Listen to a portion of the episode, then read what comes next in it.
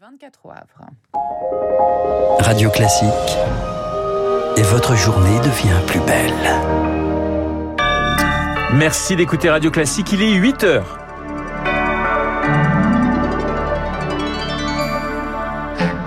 La matinale de Radio Classique avec Renaud Blanc. Des records de chaleur à tous les étages, la Terre suffoque et les humains aussi. Les canicules ont tué plus de 60 000 personnes en Europe l'été dernier. Il va falloir s'y habituer.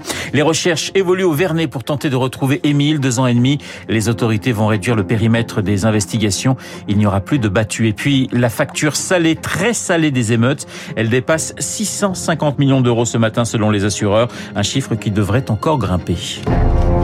Radio classique. Lucille, la planète est en surchauffe. La nuit la plus chaude jamais enregistrée, c'était le week-end dernier en France. Le record mondial du mois le plus torride, c'était en juin. Les records s'enchaînent et les conséquences sur la santé humaine se confirment. L'été dernier, la vague de chaleur a provoqué la mort de plus de 62 000 personnes en Europe. Bilan d'une nouvelle étude européenne parue hier soir dans la revue Nature Médecine. Les explications de Lauriane Toulmont. Entre le 30 mai et le 4 septembre dernier, les vagues de chaleur ont provoqué 4800 décès en France.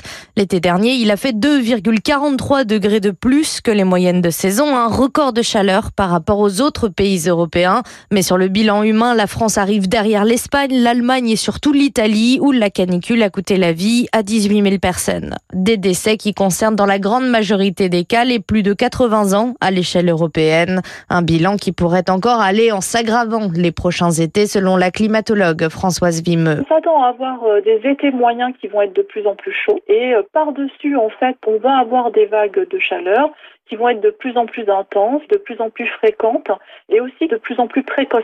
C'est pas uniquement euh, les vagues de chaleur qui ont un impact sur la santé. Finalement, le fait d'avoir chaud pendant plusieurs semaines, parce que l'été est chaud en moyenne, ça a aussi des impacts. Dans un scénario de réchauffement climatique à 3 degrés d'ici la fin du siècle, l'Agence européenne de l'environnement prévient la canicule pourrait coûter chaque année la vie à 90 000 personnes en Europe. Et à l'instant, le ministre de la Transition écologique Christophe Béchu indique que 68% des nappes phréatiques françaises sont toujours sous la normale. En bref, le sud des États-Unis, lui, se prépare à vivre une forte vague de chaleur de la Californie au Texas, voire jusqu'en Floride. Un dôme de chaleur est en train de s'installer sur les États désertiques du sud-ouest. À Phoenix, la capitale de l'Arizona, cela fait déjà 10 jours que le mercure dépasse les 43 degrés. Ces températures caniculaires, elles touchent aussi les fonds marins. On en reparle avec votre invité Renaud juste après ce journal. Patricia Ricard, la présidente de l'Institut océanographique Paul Ricard dans le Var. Lucille, l'adhésion de l'Ukraine au cœur du sommet de l'OTAN. C'est une perspective lointaine, inenvisageable tant que la guerre dure, mais elle est au centre de ce sommet crucial qui s'ouvre à Vilnius en Lituanie. Volodymyr Zelensky réclame un signal clair sur les perspectives de son pays. À l'instant, la Maison Blanche indique que l'OTAN va tracer une voie en vue de l'adhésion, mais sans donner de calendrier. L'objectif pour les 31 membres de l'Alliance Atlantique, c'est donc de donner des gages à Kiev sans précipiter les choses, à Nahuo. Tant que la guerre est en cours, pas question de faire entrer l'Ukraine dans l'OTAN, car cela signifierait une guerre entre l'Alliance et la Russie.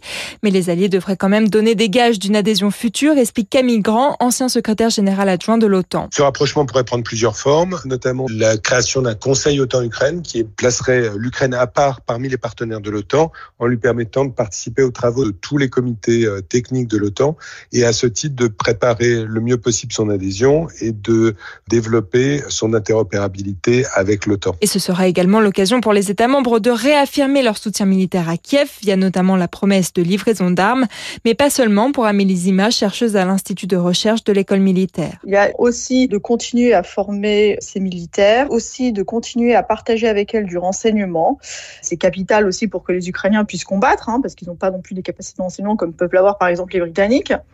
C'est une sorte de garantie de sécurité par l'aide en fait, de dire à Moscou, tant que le conflit durera, on ne lâchera pas les Ukrainiens. Depuis le début de l'invasion, les promesses d'aide militaire des États membres de l'OTAN s'élèvent à 102 milliards d'euros. L'éclairage d'Anna Huo a noté que Joe Biden, le président américain, rencontrera Volodymyr Zelensky demain.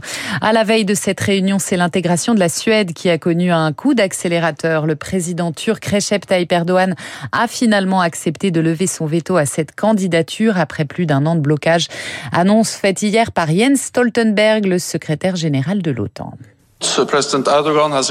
Je suis heureux d'annoncer que le président Erdogan a accepté de transmettre le protocole d'adhésion de la Suède au Parlement turc dès que possible. C'est une étape historique qui va bénéficier à notre sécurité. Ça nous rend plus forts. C'est bon pour nous.